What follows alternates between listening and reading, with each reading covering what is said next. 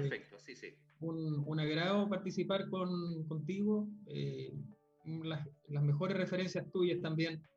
Eh, hago eco de, de, este halago tuyo. ¿eh? un buen, un gran gastroenterólogo, endoscopista, ya, ya con gran trayectoria.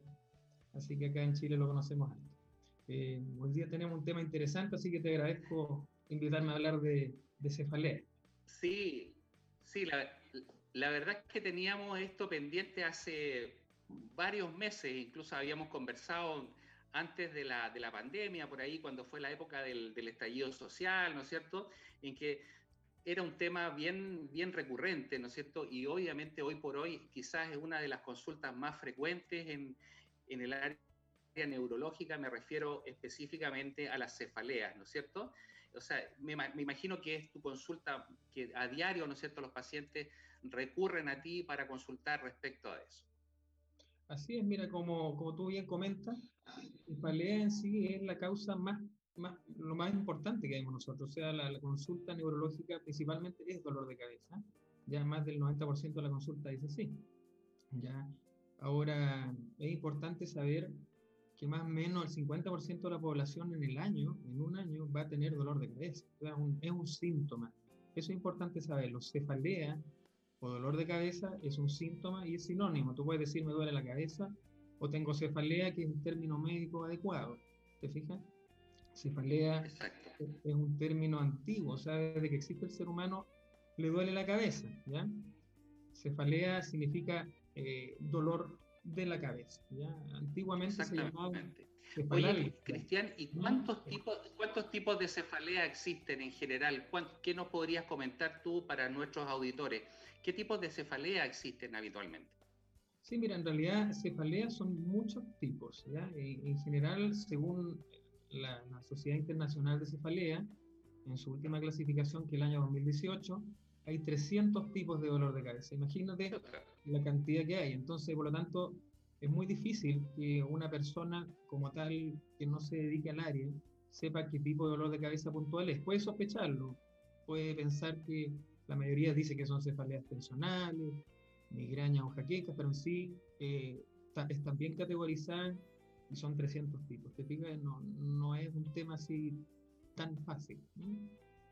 Mira, pero en términos prácticos, ¿no es cierto?, de lo que llega y te llega más frecuentemente a la consulta. Me imagino que la mayoría de las cefaleas son más de origen tensional, ¿no es cierto? Y pocas cefaleas que son orgánicas. ¿Cuándo poner ojo en ese sentido? Porque obviamente la gente puede decir, no, si tengo un dolor de cabeza me tomo un paracetamol, ¿no es cierto? ¿En qué caso obviamente debe consultar al médico y en qué caso obviamente la cosa es más compleja y debe consultar incluso a un servicio de urgencia? Sí, mira, eh, la, principal cefalea que vemos nosotros, eh, en un 80-90% de los casos, es cefalea tensional. ¿ya? Cefalea tensional, o mal llamada por estrés, pero en general podemos hablar de cefalea tensional, ¿ya? que se caracteriza por ser un dolor que dura entre media hora hasta siete días, un dolor leve a moderado, no, no es un dolor que viene con náuseas, ¿ya? Eventualmente puede molestar un poco la luz, pero es un dolor leve a moderado y en general es como una sensación de casco apretado en la cabeza y que, y que hay dolor cervical. ¿ya? Generalmente la gente lo maneja con paracetamol, ya a veces algunos antiinflamatorios, pero es la más frecuente. ¿ya? Ahora, ahora bien, después viene la migraña que vamos a hablar un poco más adelante, que es la más invalidante. Eh, lo que tú me comentabas es eh, los signos de alarma. ¿ya? Signos de alarma o banderas rojas que le llamamos nosotros y que claro, claro.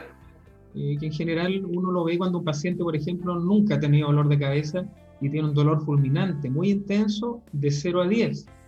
Muy intenso, tipo picayelo, por ejemplo, como punta, eh, un dolor de cabeza con fiebre, un dolor de cabeza en un paciente sobre 50 años de edad que nunca antes lo había tenido.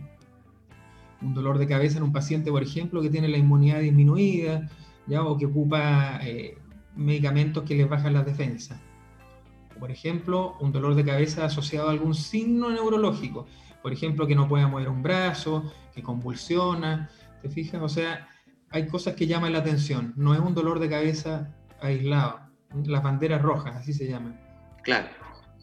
Eso, claro, eso ya le pone, le pone el sello, ¿no es cierto?, a, un, elemento como de gravedad y que rápidamente el paciente debe consultar o debe concurrir más allá de una consulta, sino que a un servicio de urgencia. Obviamente puede tratarse de una situación bastante más, más compleja.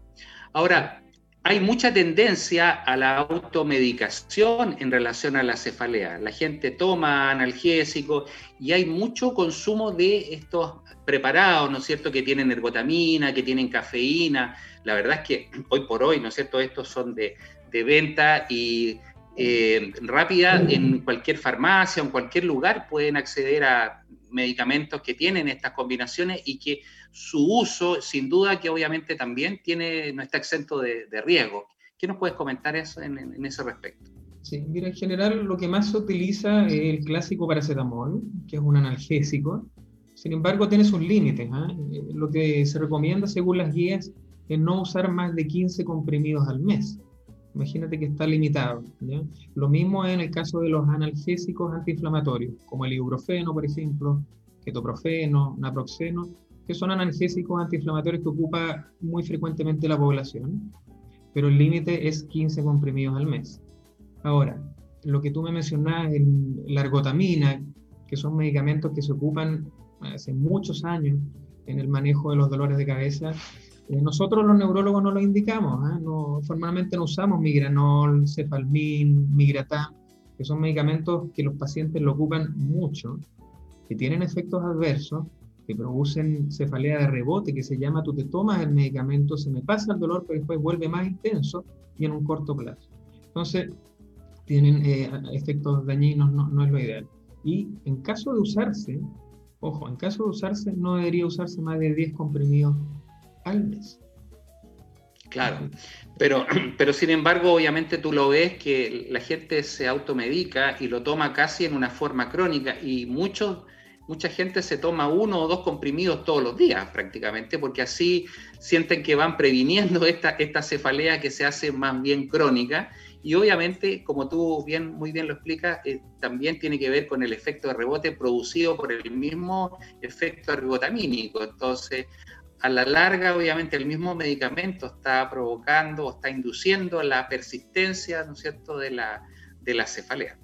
Sí, te fijas como el, subdiagnóstico. ¿A qué me refiero con subdiagnóstico? Hay muchos pacientes que son migrañosos, por ejemplo, que sufren de migraña o jaqueca, que es un tipo de dolor de cabeza bastante invalidante, eh, que imagínate que el 75% de los pacientes, según las encuestas que se han hecho, recién tienen diagnósticos de este tipo de dolor de cabeza que es la migraña después de dos años de consulta médica. imagínate que eh, los pacientes dan vuelta por todos lados sin tener un diagnóstico y ahí viene el sobreuso de fármacos. O sea, usan medicamentos todos los días a veces, y a veces una, dos, hasta tres veces al día, y por meses y a veces años. Y eso es sobreuso de fármacos, que es otro problema aparte.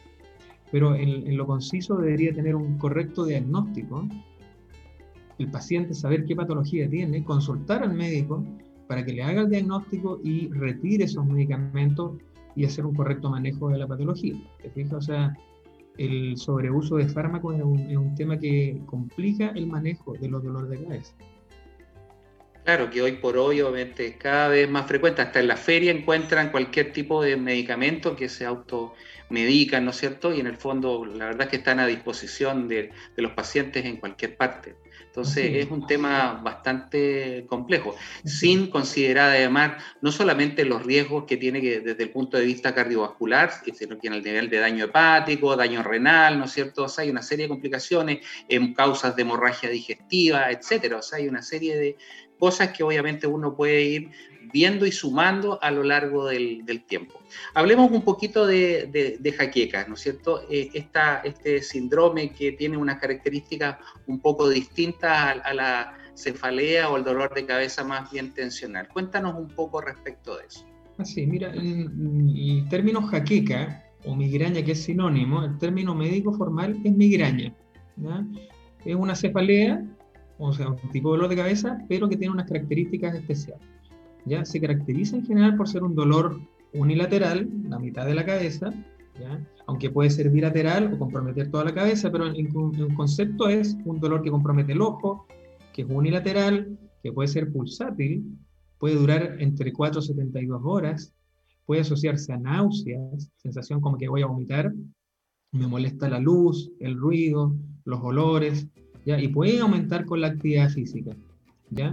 Es bastante invalidante y como te comentaba, el diagnóstico de la patología puede demorar años en que un, paciente da vueltas de médico en médico. Porque lo otro importante es que el, diagnóstico tiene que ser muy bien manejado por el, médico para poder hacer un buen diagnóstico. A veces no hay bastante formación al respecto. Em, lo importante también, lo otro es saber que el cerebro como tal, que la estructura que está dentro del cráneo, de la cabeza, no duele. El cerebro es indoloro, no tiene terminaciones nerviosas. Lo que duele es lo que rodea al cerebro. Ahí están las membranas que se llaman meninges, terminaciones nerviosas, vasos, eh, coberturas, eh, etcétera. El cráneo, pero el cerebro no duele. Entonces, la migraña como tal es una enfermedad neurológica en el cual se caracteriza porque hay una hipersensibilidad, o sea, estos cerebros de las pacientes que tienen o los pacientes que tienen migraña son muy sensibles a los estímulos del medio ambiente y se genera una respuesta exagerada frente a un estímulo menor y vienen todos estos síntomas que te comentaba. Y se caracteriza por tener exámenes normales, que eso es lo que cuesta entender un poco a los pacientes. Los exámenes salen normales y me sigo oliendo la cabeza. Claro, porque se hacen un escáner o una resonancia y en el fondo no, no aparece nada, digamos. Entonces dicen, bueno, descartamos el tumor, pero me, sigue doliendo la cabeza. Así es, fijas, y ahí viene el, manejo que es con analgésicos antiinflamatorios una primera etapa, pero fundamentalmente se ocupan un grupo de fármacos que se llaman los triptanes, que muchos de los pacientes que ya se han hecho controles eh, los conocen, ¿te fijas? Pero lo fundamental es que el, médico que haga el diagnóstico debe saber las características del cuadro y eh, pedir exámenes auxiliares que se llaman, que ahí lo que tú me comentabas el escáner, una resonancia magnética, por ejemplo, que me permite eh, descartar, descartar que sea otra cosa lo que me da el dolor, ¿te fijas? Pero no, si tú me dices cuál es la probabilidad de que alguien que va con dolor de cabeza a la consulta y tenga un tumor, es menos de uno en mil pacientes. O sea, es bastante infrecuente de ver. Así que la gente se tiene que quedar tranquila, que en realidad no, cualquier, no todos los dolores de cabeza es un tumor, pero claro. una vez que lo piensa, puede consultar. Es mejor consultar. Oye, y respecto a, los factores gatillantes de, esta, de estas cefaleas vasculares o, jaquecas, en el fondo, hay una serie de condiciones que pueden irlas gatillando, desde cosas que a veces tienen que ver con olores, con aromas, alimentos, ¿no es cierto? ¿Qué, cosas son las que más frecuentemente se ven? Sí, mira, en general el, principal gatillante conocido, porcentualmente hablando, o sea, en cantidad, es el estrés principalmente el estrés es el principal gatillante de que este cerebro, que es hipersensible, responda con dolor. El estrés, eh, la falta de sueño, no, no cumplir con las horas adecuadas que van como un mínimo de 6 horas, pero en general se recomienda entre 7 a 8 horas. Saltarse las comidas, por lo menos cumplir con cuatro comidas diarias, que es el desayuno, la colación a media mañana, al almuerzo, colación y comida. ¿ya? Lo otro son algunos gatillantes que es clásico, que son los olores fuertes, algunos perfumes, ¿cierto?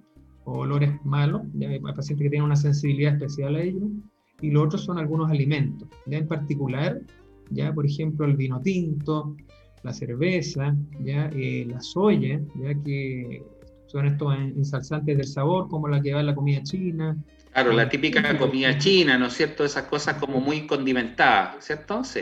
sí los quesos, los quesos también parece ser que en algunos pacientes también los quesos, obviamente estos quesos eh, tipo Roquefort, Gruyère, ¿no es cierto? Que son como bastante más fuertes, obviamente pueden producir o inducir esta, estas crisis intensas. Sí, como tú mencionas ahí, el queso puntualmente, los quesos añejados, que tienen una, una sustancia que se llama tiramina, que eso puede generar que las arterias del cerebro se dilaten y pueda generar dolor. Eh, lo otro es, bastante interesante que muchos médicos recomendamos, anterior, hace muchos años atrás, a mí me tocó recomendarlo, que los pacientes con jaqueca o migraña no tomaran café. ¿ya? Y eso es bastante controversial, pero en, la, en, la, actualidad los pacientes se les recomienda que los pacientes no tomen más de 100 a 200 miligramos de café diario eso equivale entre una a dos tazas de café.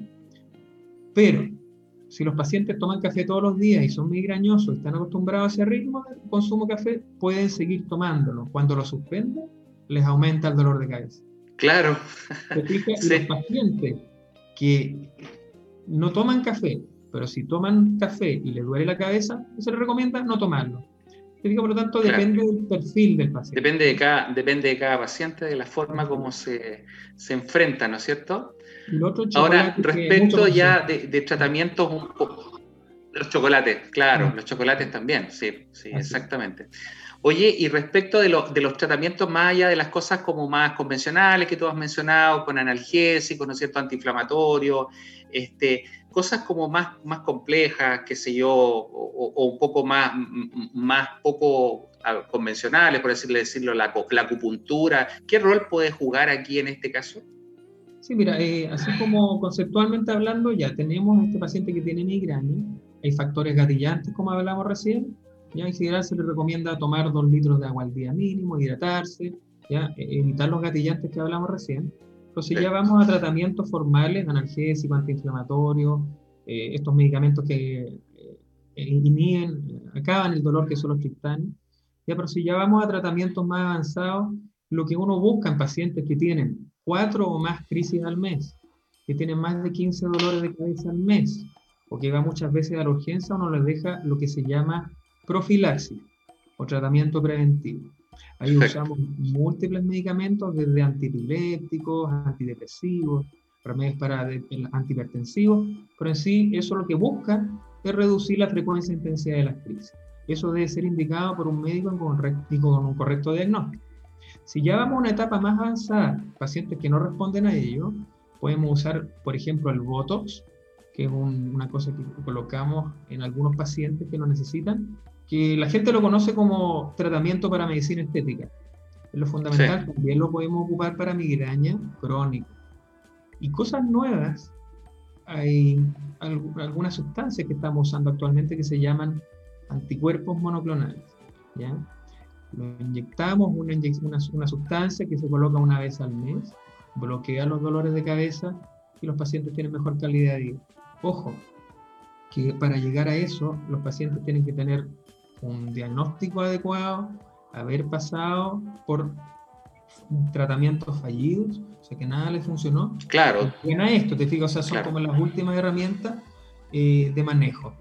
Y lo que tú me comentabas de la acupuntura, eh, en realidad actualmente lo consideramos como una terapia eh, complementaria, ¿ya? no alternativa. Anteriormente se consideraba como una alternativa a, actualmente nos complementa el tratamiento. ¿Y qué es lo que busca? En realidad es por medio de eh, agujas, ¿cierto? Distribuir un poco lo que es los estímulos en distintos, diversos puntos a nivel corporal, como para que la sensación de dolor no se focalice en, el, en, la cabeza, sino que se distribuye en otras áreas. Eh, por lo tanto, inhibe eh, los estímulos que van todos a nivel del cerebro y se distribuyen a nivel corporal, y así inhibimos un poco la llegada de estos estímulos al cerebro y baja el dolor. Es una terapia complementaria que sí la ocupamos y con bastante buenos resultados. ¿sí? Perfecto, claro, exactamente. Oye, y en relación a, cefalea o dolor de cabeza y, y paciente COVID, ¿no es cierto? Porque obviamente dentro de, los síntomas del COVID, también, cierta parte de tener un cuadro febril que obviamente es catarral o es infeccioso, eh, también hay presencia de cefalea, ¿no es cierto? ¿Tiene alguna característica especial o es una cefalea común y silvestre? Sí, mira, en general eh, es importante diferenciar en un paciente que era portador previo de cefalea migraña, por ejemplo, o que tenía cefalea tensional, y conocía sus síntomas. ¿ya? Por lo tanto, pacientes que ya eran migrañosos, tienen cefalea tensional y que el dolor cambia un poco la forma de presentación, es para sospechar eso. Pero en general, el COVID, como todos sabemos, que es un virus y que genera un cuadro inflamatorio, que generalmente ingresa por la nariz ¿ya? y puede comprometer el cerebro en su base. Y en estos pacientes, en general, se caracteriza, como tú mencionabas, con otros síntomas, como puede ser síntomas respiratorios, congestión nasal, ojo rojo, pero fundamentalmente se asocia a las alteraciones olfatorias, disminución del olfato, alteraciones gustativas, que es la ageusia o digeusia, que perdemos el gusto y el olfato, y eso se asocia a una sensación de dolor de cabeza que es holocráneo, que generalmente compromete toda la cabeza, ¿ya? Y genera en algunos casos sensación febril. Pero en pacientes que no tienen dolor de cabeza nunca y que en este periodo de pandemia han debutado con dolores de cabeza, con estas características y que se asocia a estas alteraciones gustativas o olfativas, es como para sospechar que es un síntoma de COVID. Claramente. Te lo pregunto porque he tenido un par de colegas, amigos, compañeros de curso que su forma de presentación del COVID ha sido justamente con una cefalea persistente, digamos, y, obviamente eh, diferenciando de un patrón que para, para ellos, ¿no es cierto?, era un poco distinto a su, su diario quehacer. Entonces, frente a esa, esa duda, sin otro elemento clínico, bueno, se hicieron su PCR y resultaron PCR positivos. y el único síntoma más claro fue la cefalea persistente durante una semana, que se yo, una cosa así, pero sin, incluso una cefalea nueva, una cefalea nueva y persistente. Claro. los dolores de cabeza no deberían durar más de tres días como concepto. Si ya nos pasamos de eso y, no yo nunca he tenido dolor de cabeza, es raro. Y más aún en este periodo, que, estamos todos en sospecha de, de, que podemos estar afectos al, al COVID. ¿eh? Y lo otro, claro, claro. interesante que nos ha tocado ver eh, es con el uso de esto, que, que es la mascarilla, ¿te fijas? La, mascarilla, ¿cierto? Eh, y las máscaras que usamos nosotros los médicos en, en la atención de las clínicas, pero la gente, todos ocupan la mascarilla hay tracción de estructura, nos, nos, nos, aprieta las estructuras, las estructuras faciales, tracciona las orejas, y eso puede generar dolor de cabeza solamente por eh, estos elementos que nos, que nos contraen las estructuras faciales. ¿ya? Entonces, por lo tanto, hemos visto eso y, ya está estudiado que han aumentado los dolores de cabeza en relación al uso de estos elementos de protección personal. ¿ya? Eh, Claro, alguien, alguien mencionaba por ahí, yo no sé si será tan, tan real esto, que por efecto de esto de la mascarilla, ¿no es cierto?, estar con la mascarilla todo el tiempo, obviamente no es que baje la concentración de oxígeno inhalado, pero sí aumenta la concentración de CO2 que tú vas eh, eh, eliminando, ¿no es cierto? Y esa misma concentración de CO2 de alguna manera podría inducir un poco de somnolencia y cefalea. No sé si será una cosa así como tan evidente, pero me parecería como, en cierta forma, un poco lógica la, explicación que alguien dio en algún minuto. Sí, estoy 100% de acuerdo y lo que tú decías con respecto a la retención de este eh, dióxido de carbono, eh, se producen fenómenos de vasodilatación cerebral. Las arterias del cerebro se tienden a dilatar y puede haber un poco de dolor de cabeza secundario lo mismo a, la disminución de la oxigenación. Sobre todo las mascarillas que tienen más protección, ¿ya? que son las que... Claro, como la N95, eh, que, tiene mayor protección y nos bloquea un poco este intercambio de oxígeno y, retención de, este gas. Claro. Y quizás peor que esas son estas mascarillas que tienen un par de filtros laterales. No sé si las has visto, que son, son terribles. Yo a mí me ha tocado en alguna clínica utilizarlas y la verdad es que yo puntualmente lo utilizo para hacer procedimientos endoscópicos y, créeme que aguanto el tiempo que estoy haciendo el procedimiento, pero después necesariamente me la tengo que sacar porque el, grado de compresión sobre la nariz, sobre la boca y la, la incomodidad que produce eso es bastante fuerte, digamos. Me imagino estar horas y horas con eso, no, sé si alguien lo, lo, tolere realmente. Es complejo. Es, complicado. Y, lo otro que, yo que tú me comentaste con respecto a las cefaleas de COVID, nos ha tocado ver pacientes que estuvieron graves, hospitalizados en, en las unidades de cuidado intensivo, UCI, ¿ya? y después han salido de alta. ¿Ya? y nos hemos encontrado con que han salido con dolores de cabeza que antes no los tenían y después eh, por ejemplo, no hemos encontrado que un paciente ha hecho un infarto cerebral, se fue de alta y nadie se dio cuenta. Eh, el COVID en particular eh, produce un estado, para que para la gente sepa, que como aumenta un poco la coagulación y puede generar estos estados de trombosis, por ejemplo. Nos, ha tocado ver un par de casos pacientes portadores de COVID, pero pacientes que han estado críticos. No, no es lo habitual verlo en pacientes que tienen un COVID, que hacen cuarentena en la casa y, y sería, digo, los pacientes más críticos. Fíjate que lo, que tú mencionas es súper importante porque obviamente existe el concepto de que, claro, produce una secuela a nivel pulmonar y los pacientes obviamente se pueden complicar después de las secuelas que tienen la parte pulmonar, pero obviamente cada vez se ve más frecuentemente esta, entre comillas, lo que se le puede denominar el neurocovid, que no es cierto que son las complicaciones neurológicas en pacientes, como tú muy bien dices, que están a estado eh, sometidos a ventilación mecánica, que han estado en unidades de cuidado intensivo y han sido pacientes muy graves que se han recuperado, pero obviamente posterior a eso aparecen una serie de cosas y dicen, bueno, pero ¿qué es esto? Y obviamente son consecuencias del mismo COVID. Así es. Así, es, muy interesante eso. ¿eh? El COVID hemos visto de todo, tú, tú sabes, ahí ¿cierto? nos ha dado muchos síntomas y todas las manifestaciones ahí por haber. Como tú decías, neurología, dolor de cabeza, eh, cuadros de inflamación cerebral como encefalitis, meningitis, ¿ya? inflamación de estas membranas que rodean el cerebro, y a veces compromiso de nervios, nervios en brazos y piernas, pero todo eso va a, debe ser evaluado por un médico para, para no pensar que todo síntoma que tengo es COVID. Exacto. bueno, vamos a, vamos a ir a una pausa breve y volvemos eh, con el doctor Cristian Sedano conversando de cefalea y de muchas otras cosas. Vamos y volvemos. Gracias, Dani. Ya estamos de vuelta en el programa Buen Vivir a través de www.radiohoy.cl. Vamos a dar nuestro WhatsApp para que nuestros auditores puedan hacer consultas o eh, envíen sus comentarios al más 569 87289606 más 569 8728 9606. Estamos esta noche con el doctor Cristian Sedano, neurólogo de Clínica Las Condes y Red Salud. Cristian, em, bueno, hemos estado conversando y recorriendo un poco lo que tiene relación con las cefaleas, ¿no es cierto? Pasamos de las cefaleas tensionales, las cefaleas vasculares, hablamos un poco de lo que tiene relación con el COVID, ¿no es cierto? Pero cuéntame un poquito de ti. ¿Cómo has vivido esta pandemia?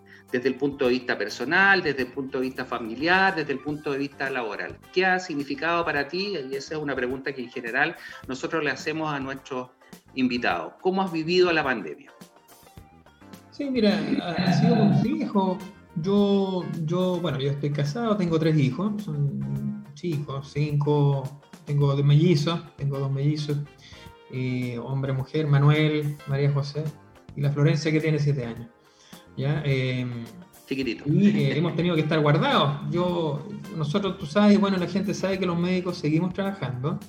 ¿ya? Yo en particular hago turno de urgencia, me tocó ir todo lo que es ver los pacientes, la urgencia, la urgencia colapsada, ya que era, es un hecho, es real, esperemos que el rebrote no, no nos pegue de nuevo.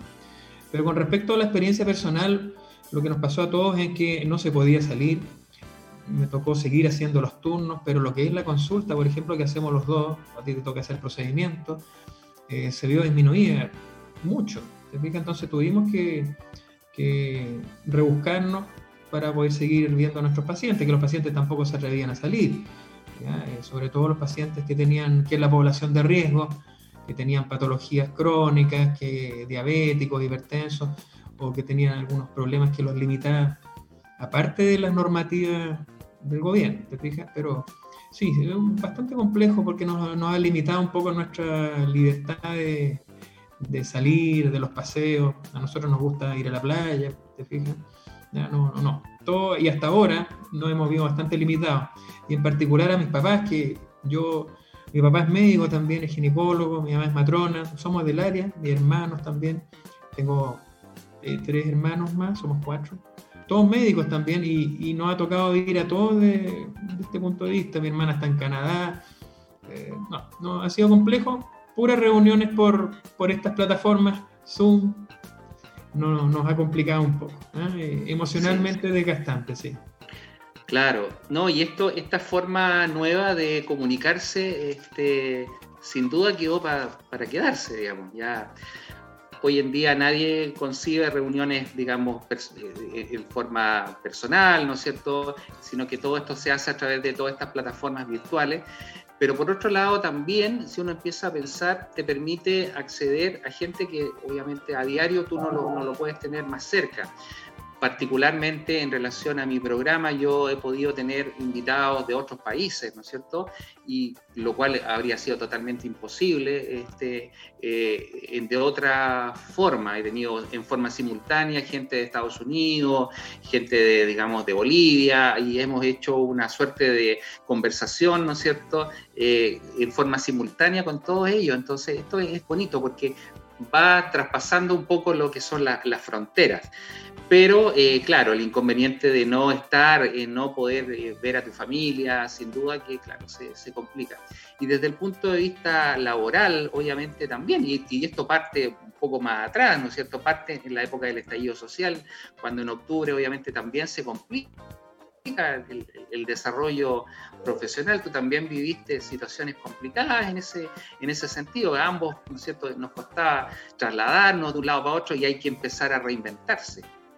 Así, y lo otro, lo que tú comentabas de, esto, claro, la comunicación, pero en particular nosotros, la consulta médica, actualmente está en boga esto de la telemedicina, que los pacientes buscan atención por estas rutas para evitar el contacto personal y es muy válido, ¿eh? Eh, actualmente se usa. Y claro, hay algunos que son más reticentes a su uso, yo en particular eh, he seguido trabajando en consulta presencial tiene sus riesgos, ¿ah? y un riesgo que a veces uno asume, y los pacientes que van a verlo uno también asumen el riesgo, ¿ah? pero las plataformas de telemedicina están bastante más avanzadas y seguro llegaron para quedarse. Te fijas, tú te puedes atender con un médico en el extranjero, así como tú haces la, la entrevista, sí. Eh, un médico, esto abrió muchas ventajas y o sea, hay oportunidades, ventajas, también tiene sus pelos, pero yo creo que siempre hay que ver el lado positivo hay que ver el lado positivo y por otro lado también todas estas, estas, plataformas también te permiten eh, aumentar un poco tu, conocimiento en términos, uno eh, hoy en día se puede meter a una serie de webinars, ¿no es cierto?, eh, reuniones, este, en la cual puede empezar a, a actualizar conocimiento, ¿no es cierto? Puede participar de seminarios, de reuniones, de congresos, etcétera, virtuales, todo eso, en una forma bastante más simple y acotada desde esa perspectiva. Y más allá de estar viendo una película de Netflix, ¿no es cierto? Participar de, este, de una reunión, de una conversación, un grupo de, colegas, ¿no es cierto? Discutir un tema, o en este caso, que estamos conversando, ¿no es cierto? Eh, de un tema interesante que además lo están viendo muchas personas, me parece que también es una, es una situación que no deja de tener este interés. Así es, yo, bueno, estamos todavía en el programa, pero igual toda la gente le recalco que la migraña es una enfermedad. ¿ah? Eh, es importante consultar. Yo te agradezco, Mario, porque este, este tema es muy pasado a la liviana. Le, le, comento a la gente que está conectada que nosotros como médicos nos forman, y hay estudios que han visto esto, que más o menos dos horas de formación durante los siete años de formación que tenemos aquí en Chile en dolor de cabeza. O sea, es, poca la formación. Así es. Por lo tanto, si un paciente va a un médico que, que, no se ha preocupado un poco de indagar un poco más, el manejo no va a ser bueno. Imagínate que voy al doctor y él me tiene que resolver el problema. Entonces, eh, los invito en realidad a consultar ¿ya? Eh, con, con, un médico y, darle a conocer su dolencia, porque no, no es bueno sufrir de dolor. Si bien estas patologías, la migraña nos mata, nadie se muere de migraña, es mala calidad de vida, ¿te fijas? No, y, está, dentro, está en número, entre los primeros cuatro, cuatro lugares de las patologías más incapacitantes del ser humano. Te fijas en una encuesta que se hizo acá en Chile el año 2018, que fue online, ¿ya? Eh, la mostró como el tercer lugar en la, la patología más invalidante a nivel mundial, te fijo, o sea, como concepto. Y, y, la segunda dentro de las patologías neurológicas después del infarto cerebral. O sea, me refiero a calidad de vida.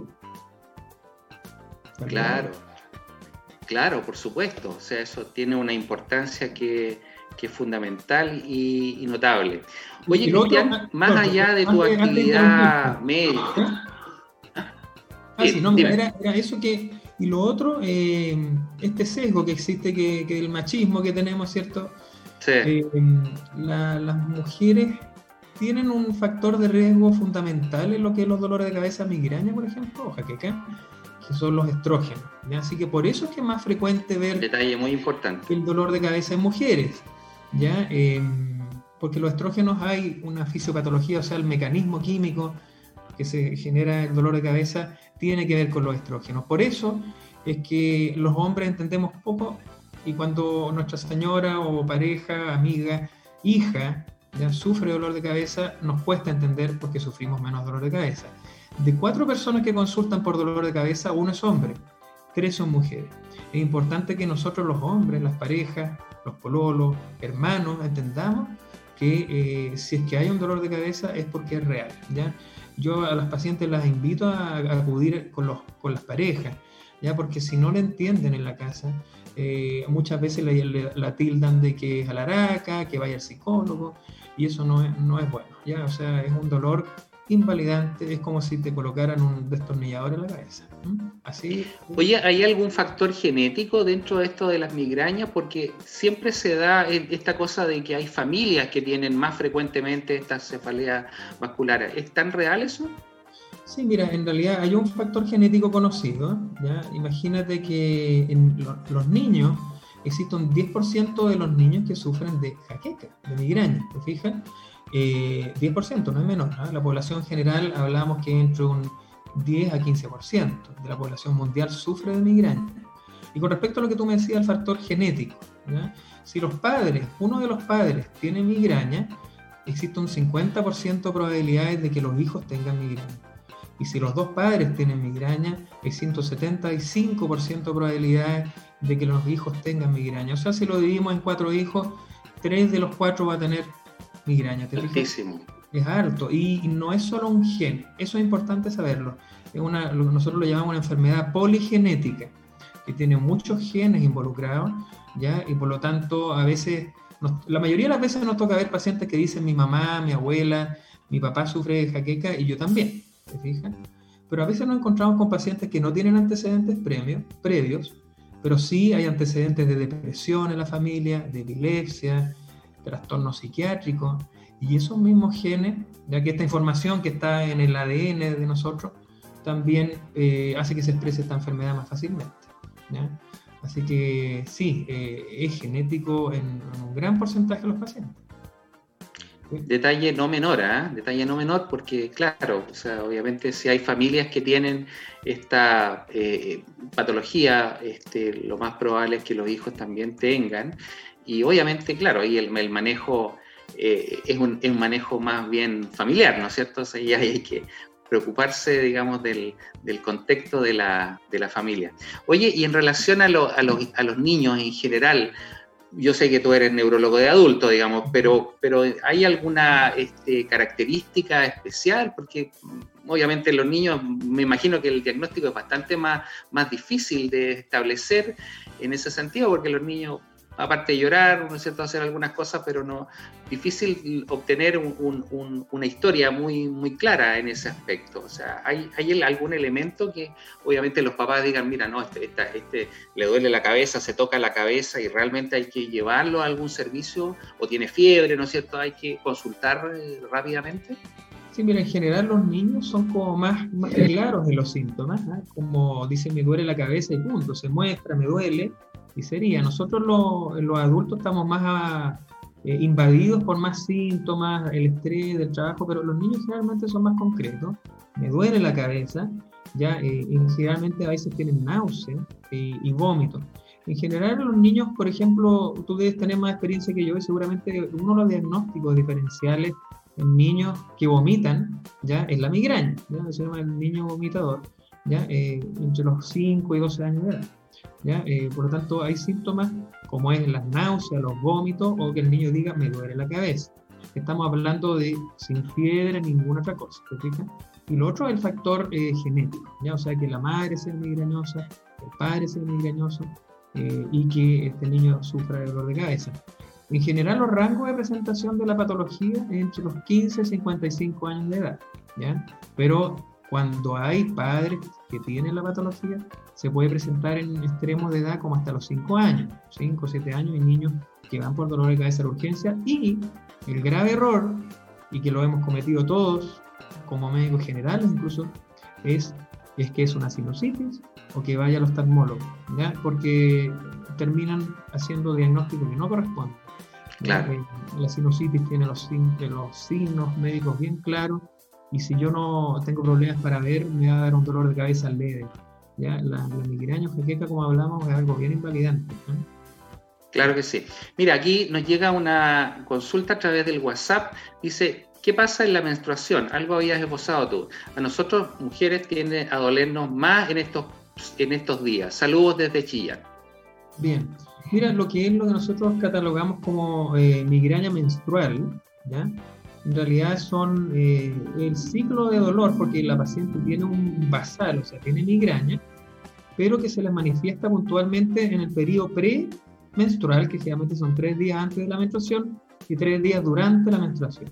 Y eso es en relación a que hay una estabilidad hormonal y que en el día de la menstruación los estrógenos bajan.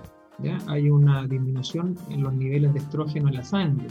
Y eso, esa fluctuación hormonal hace que se exprese la enfermedad, el dolor. Y ahí hay náuseas, vómitos, ¿ya? y eso dura entre 3 a 6 días. ¿ya? Y eso se llama migraña menstrual. Hay tratamiento puntual para eso y generalmente se, indican medicamentos en esos 6 días. ¿ya? Se toman medicamentos 3 días antes y 3 días durante. ¿ya? Pero es un, es, un, es un ítem puntual que se llama migraña menstrual. Y lo otro que lo vemos en el embarazo. O sea, pacientes que sufren de migraña, se embarazan y dentro de los primeros tres meses de embarazo tienden a empeorar sus dolores de cabeza, pero luego los otros restantes seis meses se estabilizan, se les pasan los dolores, porque se estabilizan estas hormonas que les estaba mencionando, el estrógeno, la progesterona, y una vez que nace la guagua, dependiendo del periodo que, la, que dé pecho, eh, es lo que demora en retornar los síntomas de la migraña. O sea, estoy hablando acá de las fluctuaciones hormonales, tanto la menstruación como la nivelación que se generan en el embarazo por eso hay muchas, bueno, tú, tú, debes saber que hay muchas, hay muchas patologías, hay muchas enfermedades que en general, sobre todo las enfermedades de tipo autoinmune, ¿no es cierto?, que en general se tienden a estabilizar eh, durante el embarazo, en el curso del embarazo, y la verdad es que pacientes que están con algún tipo de tratamiento, obviamente, y que obviamente hay cierta restricción en términos de su utilización, obviamente uno lo suspende, y la verdad es que muchos de estos pacientes estabilizan su patología, a mí me toca particularmente pacientes que tienen eh, colitis ulcerosa, enfermedad de Crohn, ¿no es cierto? Que obviamente por, un tema básicamente hormonal, ¿no es cierto? Se estabiliza su patología y después en el posparto muchas veces después vuelven a hacer recaídas o a reactivaciones, pero durante el embarazo se comportan, pero parejitos. y eso parece. Sí. Eso, eso es así. Oye, Cristian, eh, quiero sacarte un poquito de, la, de las cefaleas en relación a, a la cosa clínica. ¿Cómo evitas tú tus cefaleas tensionales? ¿Tienes algún hobby que haces alguna cosa distinta de lo que es trabajar o, hacer medicina? Mira, yo soy, yo soy bien trabajólico en realidad, ¿eh? así como tú andamos para todos lados trabajando. Sí, sí, sí, Pero en general eh, somos bien apatotados nosotros la familia, nos gusta juntarnos, es lo que no estamos haciendo ahora, entonces eso nos genera un poco de estrés. En este tiempo sí me ha dolido un poco la cabeza, yo no soy migrañoso, ¿eh? puntualmente, mi señora sí lo es, ¿ya? y por eso es uno de los motivos por qué me dediqué a, este, esta área y que he indagado. Eh, yo antes era deportista, yo hacía atletismo cuando, cuando más chico, después los estudios y así. Pero en sí, sí, me gusta salir, hacer, salir con los niños al cerro, ¿ya? así que por lo tanto ahora se ha limitado un poco eso. Y, y técnicas así como para relajarme, en realidad tratar de abstraerse un poco de lo que es el área médica y hablar otros temas que, que lo hablamos a veces con algunos colegas, pero sí, sí uno se puede salir un poco de... Desconectarse un poquitito, ¿no es cierto?, de esta cosa, cosa que, cosa que yo hago los días miércoles a esta hora, ¿no es cierto?, que para mí también es como una terapia, porque también obviamente es, salirme un poco de la vorágine, del training, de un día de un lado para otro, ¿no es cierto? Y este, el conversar con colegas, con amigos, ¿no es cierto? Este programa es, es como un misceláneo, yo le llamo un late en realidad, porque voy con gente de la medicina, pero también he tenido músicos, este, artistas, actores, cantante, o sea, aquí se comparte y, la verdad es que el conocer y compartir con gente de otras áreas también te enriquece desde el punto de vista personal y cultural. Ya nos quedan poquitos minutos de programa, se nos ha pasado el programa volando, la verdad es que ha sido súper entretenida la, la conversa. Eh, cuéntame cuáles son tus redes sociales, eh, de, qué manera los, pacientes llegan a ti, cuáles son tus plataformas eh, digitales por las cuales acceden a tu consulta en general eh, yo no, soy muy de, plataforma social, ¿ah? igual tengo Facebook. Instagram lo como poco, ¿ya? pero en general nosotros también participamos en, en, un grupo en Facebook que se llama Espacio Migraña. ¿Ya? Que un, Mira qué interesante. ¿eh? Espacio Migraña es un gran grupo de pacientes, que más, más, más de 50.000 pacientes por lo menos, en esa, en esa red en la cual se datean de qué médico se dedica tal o cual. ¿ya? conocen los nombres y los pacientes conocen un poco, lo, un poco más de la patología. ¿ya? Yo puntualmente estoy en, en, el centro de cefalea, que es en Resalud, que está en el Parque Arauco, y ahí donde tenemos un poco más de, de manejo de la patología, pero sin duda en los otros centros de Resalud también veo pacientes y en general es del boca a boca, eh, pero puntualmente en la red es más que nada Facebook. Eh, quería aprovechar de, de mandar un saludo a, a, Paola y a, a, Marta, Martita, que está ahí, me, mandaron, me dijeron que les mandaron saludos. ¿eh? Y bueno, eh, a mi familia también, a mis papás, a todos que los, que los de menos. ¿eh? Todos somos seres humanos, somos todos iguales y esto de, del médico distante, eso tenemos que ir trabajando para que seamos más cercanos a los pacientes. Todos los que están escuchando ahí eh, tienen que sentirnos más cercanos porque somos iguales que ustedes y y somos expertos en el tema, pero estamos para, para ayudar. Te agradezco el espacio, Mario. No, todo lo contrario. Para mí ha sido un placer y un privilegio haber compartido este programa contigo, eh, Cristian. Y bueno, obviamente dejarte desde ya comprometido para algún otro programa, conversar algún tema también interesante. Así que bueno, ya se nos va el, programa.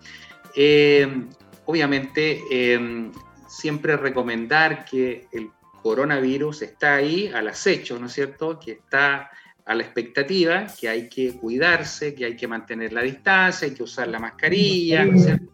Hay que ir a ver al doctor Sedano si le duele la cabeza, ¿no es cierto? Porque obviamente él le va a hacer un diagnóstico asertivo, ¿no es cierto? Y preciso de su patología. Bueno, nosotros nos comenzamos a despedir.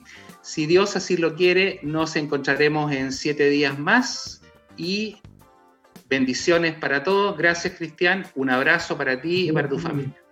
Buenas noches. Gracias. muy bien. Buenas noches Gracias. Gracias.